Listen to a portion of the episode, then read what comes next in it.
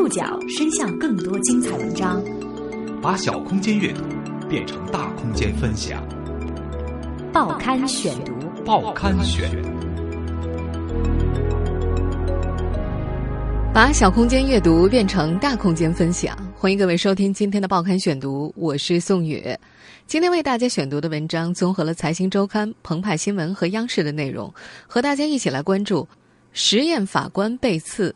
案中案，这里呢就是案发现场。九月初，因不服法院判决，胡庆刚在湖北省十堰中院持刀刺伤四名法官，震动全国。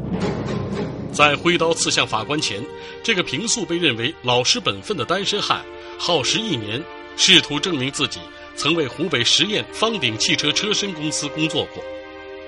一桩看似并不复杂的劳动关系争议，耗光了他的存款。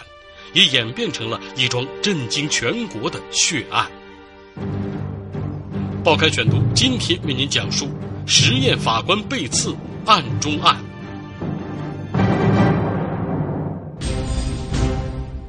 九月九号上午，湖北省十堰市发生法官被刺案，十堰中院民三庭的四名法官被前来领取劳动关系争议官司二审判决文书的上诉人胡庆刚刺伤了。十堰市公安局毛建分局刑警大队副大队长刘光远，这里呢就是案发现场，这呢是主判法官刘坦往当时就坐在这里，嫌疑人啊对这个判决啊有不满，就当时就是跟这个呃刘坦呢就发生了一些争执，在这过程中呢总共持续了有个十几分钟，犯罪嫌疑人啊就把他身上的呃口袋里头一把水果刀啊掏出来。呃朝刘坦的左侧胸部啊捅了一刀，接着又朝他的右侧胸部捅了一刀。当郑飞看到这种情况的时候，就上去就夺这个犯罪嫌疑人的刀，两个人就死在一起。最后呢，郑飞啊，呃，两个肋骨捅伤，另外他的肺部啊和心包啊也都有捅伤。四名被刺的法官当中。伤势最重的郑飞法官身中多刀，肺部被刺穿，胸部贯穿；刘坦法官胸部和腹部被刺伤，刘占行法官胸部被刺伤，手臂划伤；胡任的腹部则被刺伤。刺伤四名法官之后，胡庆刚旋即被抓捕。这个平素被认为是老实本分的单身汉背后的一场劳动关系争议，也被媒体曝光。在动刀行凶、刺伤法官前的一年时间里，嫌犯胡庆刚一直试图证明自己曾经为湖北十堰方鼎汽车车身有限公司工作过。他要求获得双倍工资、加班补偿和赔偿金。为此，这个四十多岁的单身汉申请过仲裁，请律师起诉到法院，上诉到十堰中院，但是，他都失败了。原因是证据不足，无法证明其和实验方鼎公司存在劳动关系。一年时间内不断败诉，仅有的两万多元存款也被耗尽。这个小学三年级文化程度的男子，于是萌生了法院偏袒公司、判决不公的念头，最终动刀行凶，触犯刑法。这起震惊全国的血案，也把胡庆刚的劳动争议案推到了聚光灯下。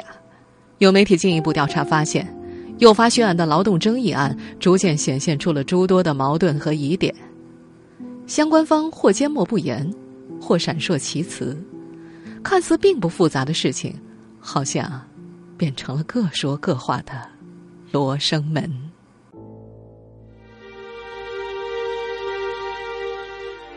在熟识他的人眼中，这个年过四十的单身汉是个怎样的人？平时看起来老实本分的男子，为何会向法官举起凶器？让我们回到九月九号早上，报刊选读继续播出：实验法官被刺案中案。九月九号早上六点多钟，胡庆刚起身出门，他带着七八个月前买的水果刀。这是一把长二十二公分的水果刀，可折叠。进入实验中院的时候，胡庆刚将它放在裤子右边的口袋。在央视播出的画面当中，接受警察询问时的胡庆刚表示，将刀放在右边的口袋里，方便拿出来。刀子放在哪一侧口袋里了？就是到法院时候，左边右边？是左面口袋里头还是右面口袋里？这个右边，右边不在这右边方便些还是右手方便些？呃，就从去年仲裁不满意开始都准备了。也就是仲裁可能是到上面去玩的时候，也可能差不多，也就是这个时间。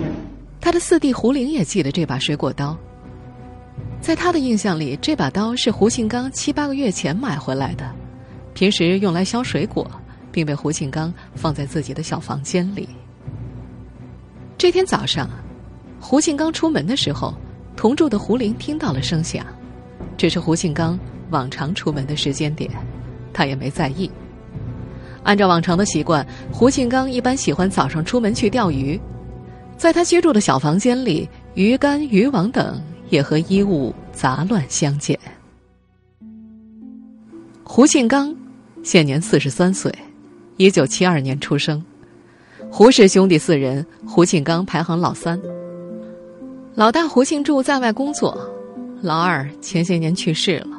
老四胡林几个月前出了车祸，至今在家养伤休息。胡庆刚和胡林都是单身，两兄弟已经在十堰市毛剑区白浪中路张家巷住了二十多年。这条巷子深处，一栋四层小楼的二楼是两兄弟的家。这四个不足四十平米的小房子是铁路系统的福利房。胡氏兄弟的父亲胡树全是武汉铁路局襄樊公务段的退休工人。赖于父亲的工作，一家人从四川老家来到湖北十堰，并且居住在此。由于是福利房，最初只需要几千块钱就可以买下，但是因为家庭贫困，胡家拿不出这笔钱，只能每个月交几百块钱的房租租住于此。生于铁路家庭，在进入十堰方鼎汽车车身有限公司之前，胡庆刚曾经做过多年的黄牛。在十堰火车站倒卖过火车票，还曾做过列车上的服务员。在街坊四邻的眼里，同样是单身汉的胡庆刚和胡林各有不同。老三胡庆刚花钱大手大脚，胡林则比较节省。胡庆刚都是买一些现成的卤菜回去吃，而胡林一般是买素菜自己动手做饭，两兄弟根本就吃不到一块儿去。除了吃不到一块儿，两兄弟还有不同。胡庆刚喜欢逗附近的孩子，并且让这些孩子喊他爸爸，这一点让附近销售体育彩票的老板娘觉得很讨厌。他还说，胡庆刚喜欢买彩票，以前每天晚上七八点钟，他都会到彩票店买二十到四十块钱的彩票，最多的一次他中了几千块钱的奖金。但是最近半个多月里，胡庆刚再也没有来买，至今还欠着老板娘几百块钱的彩票钱呢。最近半个多月，除了没买彩票，胡庆刚也没上班，而且心情不好。和胡庆刚居住在一个院里的朋友黄先生也觉察到了。他因为我们在一个院子里面住哈，情绪上是有点因为因为他每次有时候找我呃中午是没事儿到玩去玩，还还说两句。到后来他走到门口，他好像又又不想说啥事儿，都直接又回来了。让胡庆刚最近心情不好的是一起和实验方鼎的劳动纠纷，已经耗时一年多了。四弟胡林说，胡庆刚身上的两万多块钱积蓄渐渐花光，而且从最初的劳动仲裁到后来的一审、二审都败诉了。胡庆刚对此非常生气，他曾告诉过弟弟，认为是法院的人都被对方买通了，为对方说话。我我听我哥他就这样说，他说是这这个老板。肯定是肯定是跟他买通了关系。为什么今日上诉？今日上诉，法法院的人都为这个为这边人说话。而原本抱着二审官司胜诉希望的胡庆刚，此前还曾告诉胡玲，等到官司胜诉，他就去武汉打工。武汉的工资比十堰高很多。但是二审，胡庆刚还是败诉了。九月初，胡庆刚接到了律师叶志根的电话。让他到实验中院去拿二审判决。人不知道他接到电话时的心情是什么，只是认识他的人此后从大小媒体上看到了那起震惊全国的刺伤法官案。九月九号那天，在外界看来一直老实本分的胡庆刚，本是去法院领二审判决的。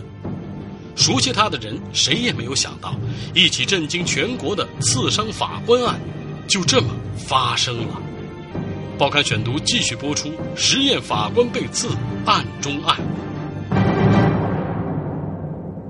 实验中院的监控录像显示，九月九号九点三十三分，胡庆刚到达中院法官通道大厅，在大厅里，他边打电话边来回走动。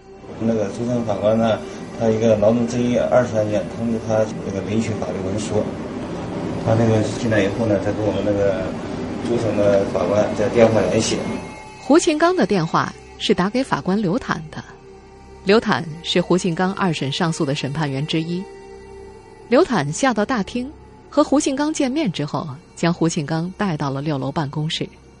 按照实验中院案发之后的情况说明，法官刘坦负责给胡庆刚送达法律文书并答疑。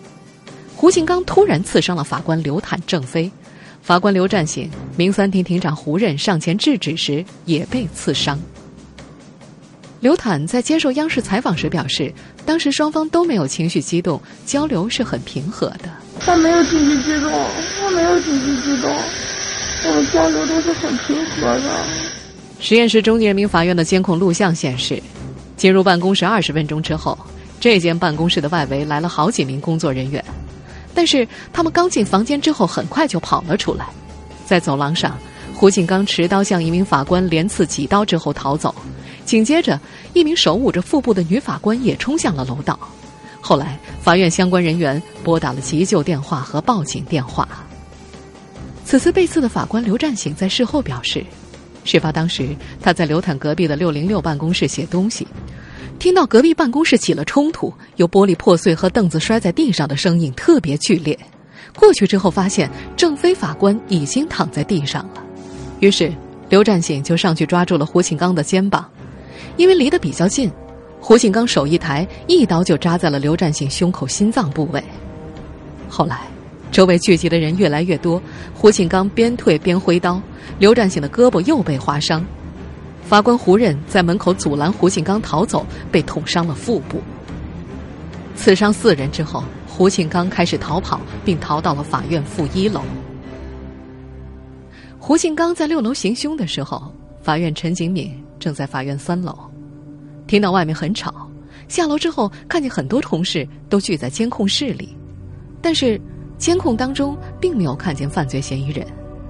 后来支队长安排他和另外一位法警寻找犯罪嫌疑人，他带上了防爆叉，在负一楼的拐角处发现胡庆刚拿着刀站在角落里。他记得，胡庆刚当时很紧张。都已经尿裤子了，地上都有尿液，但是刀始终拿在手上，一直都没有丢掉。陈金敏一边呵斥着让胡庆刚把刀放下，一边用防爆叉将他插在墙上，随即打掉他手上的刀，将他摁倒在地。被刺伤的四名法官当中，郑飞的伤势最重，身中多刀，肺部被刺伤，胸部有贯穿伤，失血三分之二。经过多个小时的抢救之后，才脱离危险。目前，除了伤势最重的法官郑飞依然在实验中院 ICU 病房观察治疗之外，其他三位伤势稍轻的法官已经被转入心外科病房静养治疗。实验中院四名法官被刺背后，是胡庆刚长达一年多的漫漫维权路。在经历过劳动仲裁、法院一审和二审后。这个只有小学文化的工人一直试图证明自己曾为湖北十堰方鼎汽车车身公司工作过，然而这种证明并不成功。报刊选读继续播出：实验法官被刺案中案。胡庆刚刺伤法官案震惊全国后，他的那起劳动争议官司也进入了媒体视野。这个只有小学文化的工人到底有没有在实验方鼎工作过？是这起案中案的争议焦点，但是进一步的调查发现，这个简单的问题好像陷入了一个罗生门。根据胡庆刚的家属描述，胡庆刚是二零一三年八月进入实验方鼎公司油漆车间工作，后来被派到了武汉方鼎汽车部件制造有限公司工作三个月左右，然后又回到了实验方鼎。二零一四年二月，因为实验方鼎和武汉方鼎拖欠他的工资，他辞职了。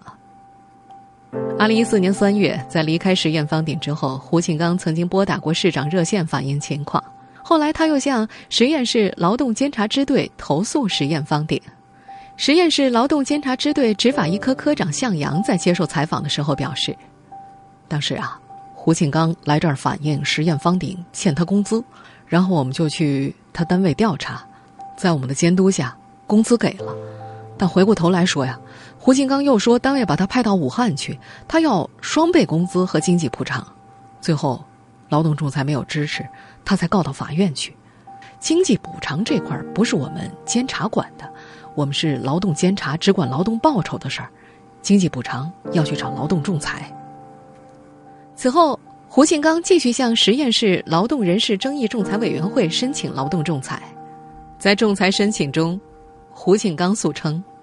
二零一三年八月十三号，他入职实验方鼎工作，因为实验方鼎长期拖欠工资、不签劳动合同等原因，因此离职，向劳动仲裁委员会申请主张权益，要求实验方鼎支付双倍工资、加班补偿和赔偿金，共计六万四千三百六十三元，并且他还提供了在武汉方鼎的工作服照片以及临时出入证和一本安全操作指南来证明自己的劳动关系，但是。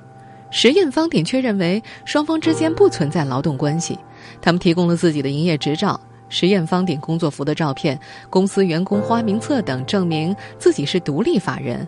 胡庆刚不是他们的员工，武汉方鼎和他们没有关系。二零一四年八月二十七号，实验室劳动仲裁委员会认定，实验方鼎为独立法人企业。胡庆刚曾在二零一三年八月到二零一四年二月期间，在武汉方鼎等单位做电焊工、烤漆工，但是均未签订书面劳动合同。实验方鼎体检的二零一三年八月到二零一四年二月的员工花名册没有胡庆刚的名字，因此证据不足，并且驳回了胡庆刚的仲裁请求。胡庆刚当然不服仲裁结果，此后不久，他又将实验方鼎告上了法院。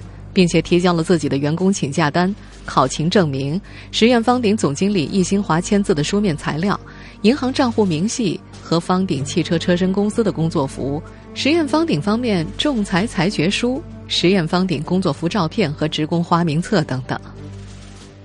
二零一五年三月二十三号，实验市毛剑区法院作出一审判决，认为胡庆刚提交的考勤证明为复印件，不能够说明真实出处。银行卡明细也不能证明记载的款项是实验方鼎支付的，因此认为胡庆刚的证据不能够证明双方之间存在劳动关系，因此驳回了胡庆刚的诉讼请求。胡庆刚不服一审判决，于二零一五年四月二十号上诉到实验中院。他的上诉书当中写道：一审中其提交了考勤证明等相关证据，因被实验方鼎否认其真实性。其书面申请一审法院前往实验室劳动监察局调取其投诉实验方鼎后，劳动监察部门档案中向实验方鼎收集的考勤证明等存档件。一审法院前往调取，经查看确有一致的存档件，但是实验室劳动监察支队拒绝提供，仅提供了档案中一份由实验方鼎总经理易新华签名的关于胡庆刚的工资结算清单，并且拒绝盖章证明。因此，他有充足的证据证明自己与实验方鼎存在劳动关系，但是，一审法院却因为劳动监察部门拒绝提供和拒绝盖章，而不认定考勤证明和工资结算清单，而驳回了上诉请求，违反法律规定，因此要求查明事实，依法改判。实验室劳动监察支队的回复证明了胡庆刚二审上诉书中的说法。实验室劳动监察支队执法一科科长向阳表示，一审法院确实曾前去调阅案卷，然后他们把单位案卷给他们复印了。而根据向阳介绍，监察支队在实验方鼎调取的员工花名册当中有胡庆刚的名字，工资、社会保险、辞职之后的辞职申请、考勤证明等等都有，但是。一审法院前往监察支队调取证据的过程，并没有在一审裁判文书当中有任何体现。而目前这起劳动纠纷的二审为何继续裁判胡庆刚败诉？胡庆刚的家属并不清楚。九月九号，也就是胡庆刚刺伤法官的那天，他本就是去领取二审裁判文书的。如今，刺伤四名法官的他已经被抓了，他的法律援助律师也因为家中老人生病回老家，一直没有去领取。而目前实验中院也没有公布二审判决书，所以胡庆刚二审败诉的原因，大众暂时无法获知。您正在收听的是《报刊选读》，实验法官被刺，案中案。实际上，这起看似简单的劳动争议仲裁也有其复杂之处。在申请仲裁和向法院提起诉讼的时候，胡锦刚所针对的都是实验方鼎，但是他提供给实验室劳动人事争议仲裁和法院的证据当中，其中一份的工作服证据却是武汉方鼎的工作服。为什么要起诉实验方鼎而不是武汉方鼎呢？胡锦刚的四弟胡林说，在他们的眼里，武汉方鼎公司和实验方鼎公司是总公司和分公司的关系，都是同一个老板。全国企业信用信息公示系统可以查询到的信息显示，在二零一四年九月之前，实验方鼎公司与武汉方鼎公司的法人代表都是姚正新。就在胡庆刚的仲裁请求被实验室劳动人事争议仲裁委员会驳回的第二个月，也就是二零一四年的九月十二号，实验方鼎公司的法人代表更改为了张金荣，但是姚正新仍然是这家公司的第一大股东。实验方鼎公司一亿元的注册资本当中，他认缴了五千九百八十万元，而武汉方鼎的法人代表和第一大股东迄今仍然是姚正新。对于两家公司的关系。他表示说，两家公司相当于亲戚，在法人代表、股东等方面有些交叉，而在公司的官网上，实验方鼎和武汉方鼎也总是并列出现。虽然担任着武汉方鼎公司的法人代表，但是姚正新却称自己负责的是实验方鼎，不了解武汉方鼎的详情。对于胡庆刚是否在实验方鼎公司工作过的问题，他称查了公司员工花名册等笔录，没有发现胡庆刚的名字。但是，胡庆刚在实验方鼎的工友李从学和梁穗祥则表示，两人均可证明胡庆刚在实验方鼎工作过。胡庆刚是他们的工友。后来，胡庆刚被派往武汉方鼎，而在二审当中，胡庆刚也曾经申请两人出庭，但是后来两人因事未能出庭。胡庆刚到底是不是实验方鼎公司的员工，是这起案中案的焦点。但是官司打了一年，这个问题还没有理清楚。在实验中院一名李新院长看来，这个案子标的并不大，是个很简单并不复杂的案子。由于胡庆刚并没有和有争议的实验方鼎公司签订劳动合同，法院只是依据事实，按照双方的证据，按照法律规定的程序办事。李院长表示，本身法院和任何人都没有利害关系，决定案件的胜负就是事实和证据。他强调，法院是讲事实、讲证据的，没有证据就是没有办法。实验中院宣传处处长瞿万勇在接受央视采访的时候也表示，胡庆刚的案子是因为证据不足，所以在仲裁一审、二审的时候都败诉。如果胡庆刚以后发现新的证据，还有救济渠道可以支持他的诉求，或者向法院申请再审，或者向检察院申请提起抗诉，都可以。保障他的权利。毫无疑问，胡庆刚不该动刀伤人，商人触犯法律，应该也必须受到严惩。但是，酿成这起血案的源头——胡庆刚和实验方鼎公司背后的劳动关系纠纷，却依旧迷雾重重。胡庆刚的律师有没有搜集过他曾经为实验方鼎公司工作过的其他一些证据？一审法院前往监察支队调取证据的结果又如何？胡庆刚到底有没有在实验方鼎公司工作过？这些个看似简单的问题，至今没有一个明确的答案。相关方本应该拿到的二审裁判文书也未能公开。事实的真相，因为相关方不同程度的缺席，上演了一场各说各话的罗生门。